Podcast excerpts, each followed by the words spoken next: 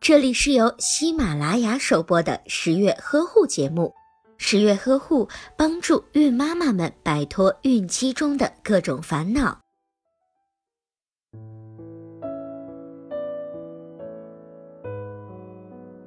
二零一五年十二月，二十六岁的江西姑娘小丽顺利的生下了一个宝宝。婆婆忙前忙后的伺候月子，还特意的给小丽做了一顿水饺。小丽吃完后觉得味道很好，就问是什么馅儿的。婆婆就告诉小丽说，里面有白菜、海参，还有小丽产后的胎盘，并且特别强调胎盘的营养价值是非常高的，并且能够大补。小丽听了之后，吓得脸色大变，将胃中的食物全部都吐掉了。看到这里，孕妈的下巴是不是已经掉了好几次了？是不是特别想知道胎盘到底是什么？或者胎盘真的能吃吗？今天十月君就来跟大家聊一聊关于胎盘的那些事儿。一、胎盘是什么？在受精卵发育六天后，胎盘逐渐的形成，并且慢慢的生长成一个蝶形组织，一面紧贴着孕妈的子宫内壁，一面则连接着胎宝宝的脐带。对于宝宝来说，胎盘就是他生命的维持系统。胎盘不仅扮演着孕妈与胎宝宝的桥梁，在二者之间进行物质交换，完成营养物质的供应和排除胎宝宝的代谢产物。胎盘还是小宝宝的保护神，能够将伤害到宝宝的一切物质过滤在外。与此同时，胎盘还具有一定的合成功能。孕妈妈在怀孕期间所需要的大部分激素都产自胎盘。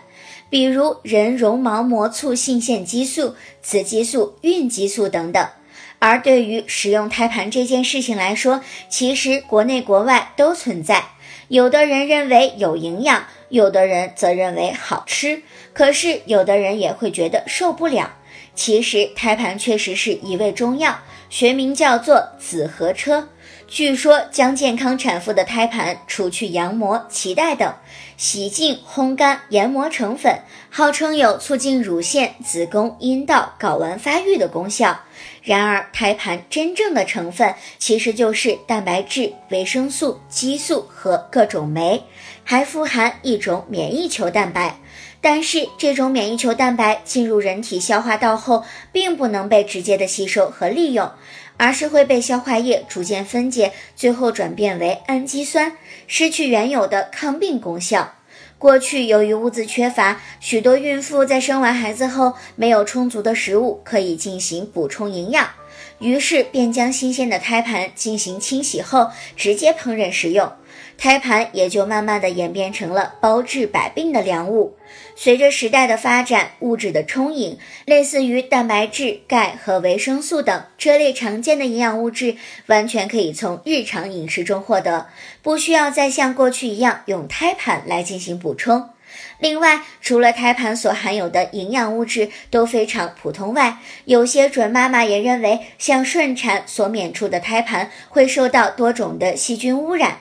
随意的食用很容易感染疾病，而且在高温烹饪的过程中，很多营养物质都会被破坏，也就失去了食用胎盘的意义。其实，无论是否食用胎盘，准妈妈们只要注意孕期以及产后的营养和生活习惯，不要挑食偏食，使营养搭配均衡，注意饮食卫生，就可以度过一个愉快健康的孕期和月子期啦。另外，各位准妈妈对使用胎盘有什么看法，或者是有切实的经历，都欢迎您在留言区进行评论，来和十月君一起讨论吧。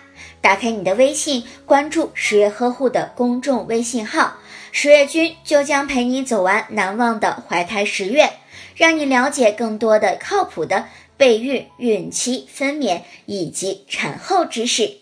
好了，下期节目我们不见不散。